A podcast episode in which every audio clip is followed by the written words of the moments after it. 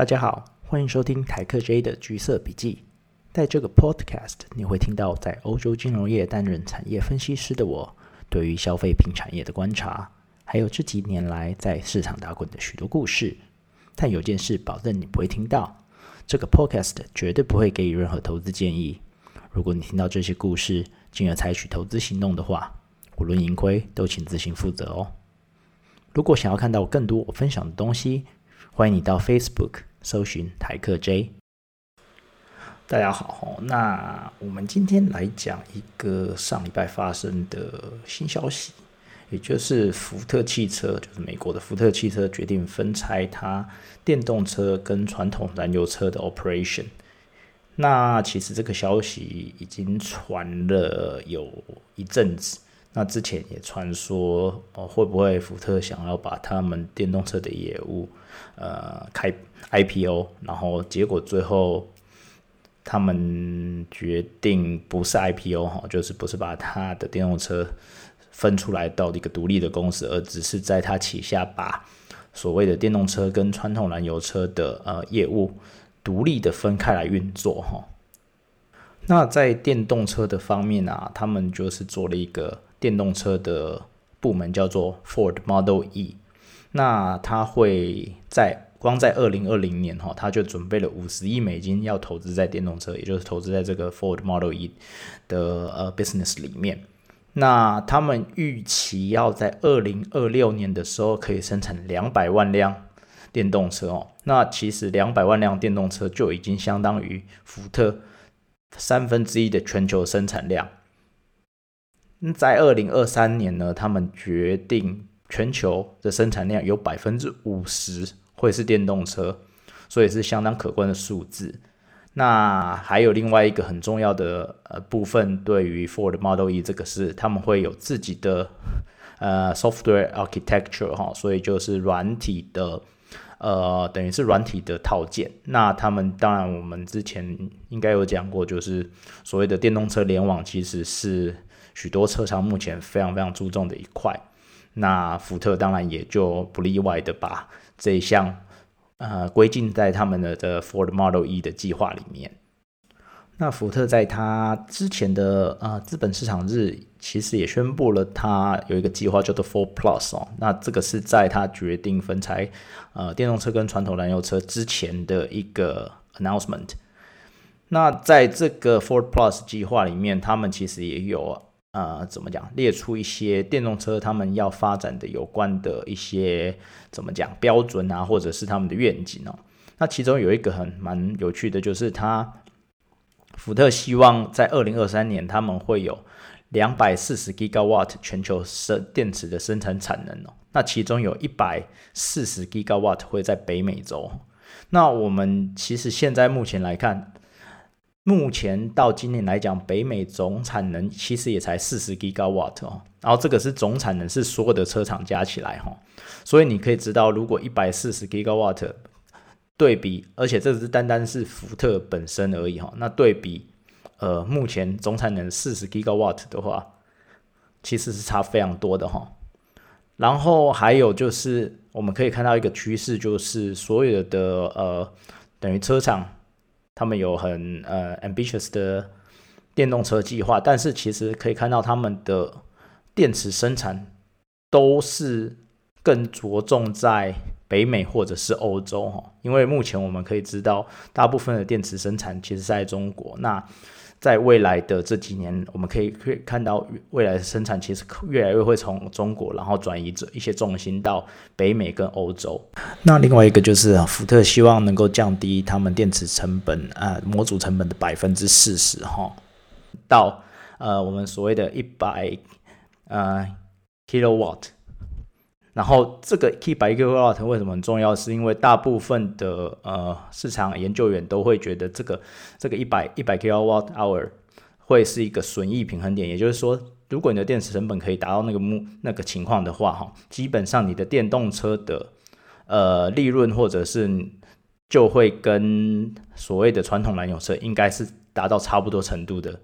呃情况。那二零三零年。福特希望把这个电池成电池模组的成本降到呃八十呃 kilowatt hour 哈，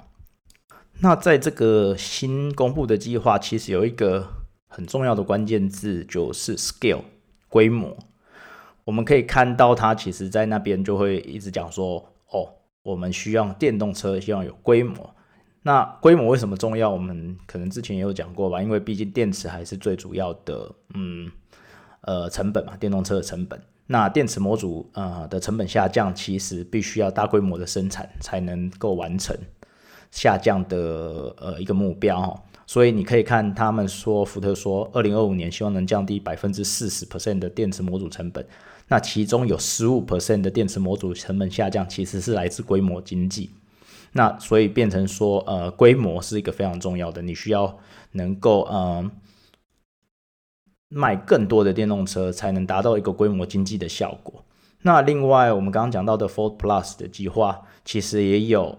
所谓他们要做电动车的一个 flexible architecture 哦，就是他们要做专属电动车的生产平台。那不管以后不管是后轮传动或者是四轮传动，那是皮卡或者是 SUV，其实他们都希望能够在呃同一个生产啊平台上呃完成哈。那这样的话，其实对他们来讲就是规模就变更重要，因为如果你有一个很有规模的呃。销售量的话，你这样的话，你这个 flexible 生产平台的投资才能够达到效益的极大化。那我们知道，美国它其实主要的车市主要还是在我们所谓的皮卡市场。那它预估美国在二零三零年会有百分之三十三的 full size pickup truck。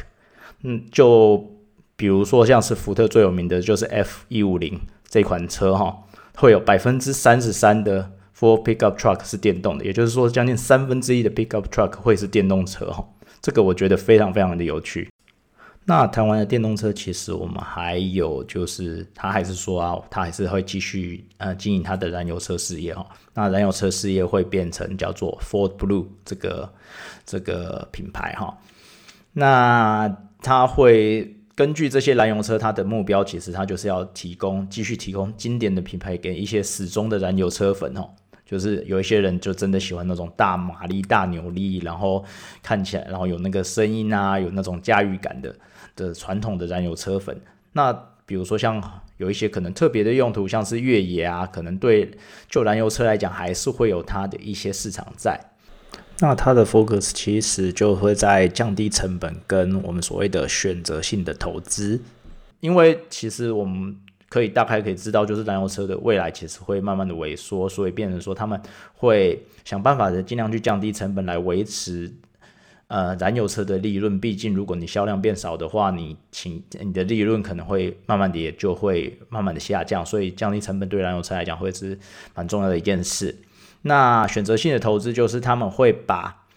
呃投资的呃计划放在从。比较平常比较低低毛利的车款转到比较高毛利的车款，那所谓低毛利车款对福特特别来说，可能就是像一些小车，比如说像 Fiesta 这种小车，所以他们可能以后就不会花钱投资在呃更新或者研发小车的呃相关的科技，那转会把这些钱转投资到比较高毛利的车款，比如说 SUV 啊，或者是我们刚刚讲的皮皮卡上面哈，pickup truck 上面哈。那除了就是这些东西以外，他们其实还是会 leverage 我们所谓呃 Ford 就是一些 software 在的情况，希望能够就跟跟电动车其实一样的，那他们好像借有软体来创造一些客制化的体验，让传统燃油车也能够有更不一样的风貌。那我自己觉得福特做这样的一个动作算是蛮合理的。那因为电动车跟燃油车虽然他们都是车哈，不过他们有显著的不同。那有几个显著的不同点，第一个是他们投资的重点不太一样。因为电动车跟燃油车虽然他们都是车，但是大家可能也都知道他们的构造非常不一样哦。那传统的燃油车最重要的投资就是你要花钱在研发的，可能就是引擎啊、排气啊、散热系统这些东西。那但是如果你一段转换成电动车，第一个就是嗯不不太需要引擎哦，那你也没有废气嘛，因为你不不烧油，所以你不会废气。那散热系统当然还是需要，那但是也不太一样。那电动车的投资主要的需要投资的地方，反而是所谓的电池模组啊，因为电池目前还是电动车成本最高的一个部分。然后像是电动马达，然后甚至车厂可能为了要让消费者买单，他可能还要啊投资充电桩啊等等的东西哈。那此外，生产平台其实也不太一样，比如说电动车跟燃油车的生产平台，他们可能需要不一样的 architecture，所以变成说你投资的呃目标可能也不太不会太一样。那其实除了投资重点的不同，还有一个就是销售模式，其实两边也不太一样。那传统的燃油车，我们大部分的以台湾来讲啦，大部分的销售模式可能就是呃我去买一台车，然后如果你有钱，你就现金把它买下来。那如果你没有钱的话，你可能就是跟经销商说哦，或者是银行说我要车贷。那但是其实这些都是所谓的买断的模式嘛，所以变成说哦，你开了车，你买下来这台车，你开了一段时间之后，如果你想要换车了，那你可能必须要把它卖掉或者是报废。那最后车子的残值这一块的风险，其实是在车主上。比如说，呃，你买了一台车，开了五年，你要想要把它卖掉，那最后，呃，这台车五年以后值多少钱？这个其实是呃车主，也就是你买下这台车的人需要负担的哈。那另外还有一个模式，在欧洲还比较常见的，其实美国也蛮常见的，是所谓的私人租赁哈。那就变成说你。跟呃经销商或者车商进入了一个租赁合约，所以你每个月付租金，然后所以你等于是跟呃经销商或车商租一台车，然后每个月付租金。那到期后车子其实是要还给那个租赁公司的哈，但是你通常在这些租赁合约下，你有一个选择权可以买断，所以变成说，呃我们在比如说去年其实可以看到很多人。呃，因为二手车的车价很贵，然后或者是新车根本就买不到，所以变成说很多人在欧美，很多人租赁合约到期之后，他其实是愿意把呃车子买断进来，然后不愿意把车子还给租赁公司的。所以去年其实我们可以看到蛮多这件事发生的。那租赁好处其实就变成说，你最后你不用负担车子的残值的风险哦，因为最后反正你租赁可能租个通常可能是大概四年吧，比如说四八个月，四八个月完你就把车还公司，所以也不关你的事，你只付了租金，然后最后把车还给公司。那四年后这个车子值多少钱，其实是那个租赁公司要上脑筋的哈。那为什么我说销售模式的不同，是因为呃电动车的残值风险其实目前来看。要比燃油车还要难预估很多，因为毕竟燃油车发展了这么久的时间，要怎么样估计那个产值，其实是相对来说我们有很多的资料，然后我们有很多的经验是比较容易的。但是电动车来讲就蛮难的，因为第一个我们要讲的就是电动车主要的价值其实是在那颗那个电池模组哈，那它可能占了比如说百分之六十的价值。那我们在电池，大家可能都会知道，说电池的科技的演化，其实在这近几年来讲，其实蛮快的。所以，比如说，我们可能在呃呃二零二五年以后，可能会有所谓的固态电池的出现，或者是可更可能，比如说氢汽车会不会呃。取代电动车成为一种主流，这个我们其实都很难去预测哈，所以变成说电动车的残值风险其实是相对来说对燃油车来讲，在这个目前这个阶段来讲是高的。那这个会我造成一个什么影响？是如果我是一个消费者，我想要买电动车的话，我变成说我比较不会想要去买断一台电动车，因为我不想要呃。承受承担那个残值的风险，比如说我可能买一台车，我假设五年之后我想要换车，好，五年之后假如果假设我现在这台电动车充满电可以跑三百公里好了，那五年之后可能科技改了，新车可能可以跑一千公里。假设科技演进真的那么快的话，那这样你一开一台可以开三百公里的电动充满电可以开三百公里的电动车，你的产值可能就会掉得非常非常惨哦。所以变成说，消费者可能不会愿意去承担这个风险，变成要变成说，他们可能租赁的比例会比买断的比例要大幅的提升。那车厂要如何因应这样的销售模式的改变哈？包括车厂，包括经销商。然后甚至有很多，比如说电动车，其实比较容易用所谓的电子商务，也就是 e e commerce 的模式去销售的。那这些改变其实都会变成对于呃传对传统的经销商跟传统车厂来讲，他们会是一个蛮不一样，跟呃从电动车跟的角度出发，跟从传统燃油车的角度出发的不太一样的地方哦。那还有一个很大的不一样的点就是。呃，电动车跟传统车的股票的估值的不同，这我们想大家大概都会有所耳闻。那我实际列了一些呃传统车厂，所谓传统车厂跟美国传统车厂跟所谓的电动车专门的车厂的一些数字，我念给大家听哈，大家听一下就知道为什么差这么多。那我们现在的主角，比如说福特汽车，它的市值是六百四十亿美金。它的二零二一年净利是六十四亿美金，等于它的市值大概是它净利的六十倍好了。那它的一个竞争对手，也就是通用汽车，它的市值是五百八十亿美金，然后它二零二一年的净利是一百亿美金，所以它大概市值只有净利的六倍。那特斯拉的市值是八千三百亿美金。它的二零二一年经济是五十五亿美金，那这个倍数我就不用不用算了哈，超过一百哈。那我们还有一个就是比较年轻的电动车的厂商叫 Rivian 哈，它的市值目前是三百九十亿美金，然后它二零二一年的净利，哎不对，它没有净利，因为它是赔钱的哦，它赔了二十五亿美金。那你可以看到特斯拉跟 Rivian 这两个所谓的纯电动车厂的股票估值。跟福特还有通用汽车所所谓的传统车厂的股票估值，他们有多大的不同哈？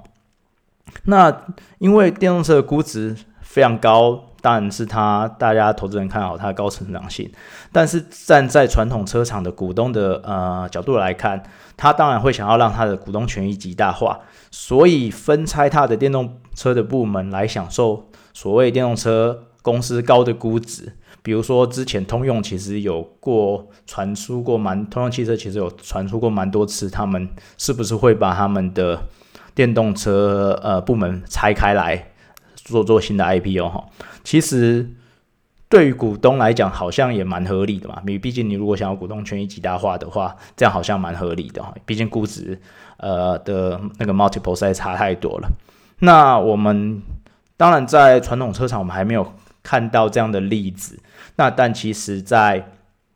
所谓的车厂供应商，其实已经有蛮多的 case 是这样做的。比如说，最近德国的大陆集团，也就是我们大家知道，就是那个马牌轮胎哈，Continental，它除它 spin off 它的动力系统的 business，然后成立一个叫 Vitesco 的公司，然后仅仅保留它自动驾驶跟软体相关的业务除了轮胎之外的所谓车用的一些。啊，自动驾驶跟软体相关业务，那这个有一有有一个原因，就是因为传统的呃动力系统的估值其实比较低，所以他们把然后投资的情况也不太一样，所以他们把它分拆出去，然后保留了所谓的自动驾驶跟软体相关的业务，那这些是可以呃算是估值比较高的一些业务，期待可以让自己的股价进一步的提升哦。那也因为这些不同，所以我觉得福特这样做其实是蛮有道理的啦，就是把电动车跟传统燃油车的事业独立起来运作哈。那虽然说他们也说过，他们有看过要不要把啊电动车的事业独立 IPO 出来，但是目前他们是不打算这样做。那还有就变成说，我自己个人点评这件事的话，我有一点小小的呃，怎么讲？意见嗯不是也不是意见，就是一些 comment 哦，就是福特基本上他已经干掉通用汽车在美国有关电动车的话语权哦。那你也可以从市值表现就可以看到，原本福特其实是落后通用汽车蛮多的，但是最近这一两年来他们急起直追哈。那主要的一个很大主要一个原因就是他们在电动车方面的努力被市场所认可。那他们新出的 Mustang Mark 一，其实在二零二零年已经不接受订单了，所以他们已经就是二零二零年他们能生产的呃 Mustang Mark 一，其实就已经卖光了。那他们希望明明年二零二三年能够把产能能拉到二十万辆每年哈，所以当然就是他们其实产能也没有那么的多，但是这是一个呃，我觉得蛮好的消息对福特来讲。然后另外一个就是，其实更有趣的是，他们要推出所谓他们经典车款 F 一五零 Lightning 哦，也就是呃 F 一五零的电动款哈，会在美国是非常有趣的历史例子哈。我们会看到真正的电动化皮卡，也就是皮卡是美国最重要的竞争市场，汽车最重要的竞争市场，真正浮上台面。那另外一个更有趣，我自己觉得更有趣的是，福特会是第一个分开燃油车跟电动车营运的传统车厂哈。那我们知道未来当然是电动车啦，这我觉得这应该是已经是不可逆的情况了哈。但是传统车厂它其实必须要利用现有燃油车的获利来支持投未来电动车的投资，那这点是非常非常重要的哦。不管是你。除了你跟一些新创的车厂，就是专门做电动车的车厂来讲的话，不管你跟除外，不管你跟其他任何的车厂哈，他们讲的大概都会是一样的话。那除非当然你可以像特斯拉一样，就是无限从资本市场拿钱来引领你未来的投资哈，不然基本上你就是必须要用现有燃油车的获利去啊 finance 你未来的电动车的投资哈。那我们可以看到。福特把它的呃电动车跟燃油车的营运分开来以后，所以我我们就可以看到传统车车厂的传统车厂电动车的营运表现跟获利情况哈。那因为目前其实你不看所有的车厂，不管是美国的通用、福斯或者呃通用、福特，或者是欧洲的福斯、雷诺、B N W、宾士，他们都没有揭露哈，所以他们都是。跟传统的燃油车混起来做撒尿牛丸，所以是一个黑盒子哦。你不知道他们的营运实际营运，你只看得到说他们卖了多少车，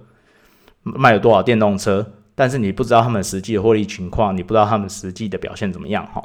那福特愿意把这个分拆开来，我会骑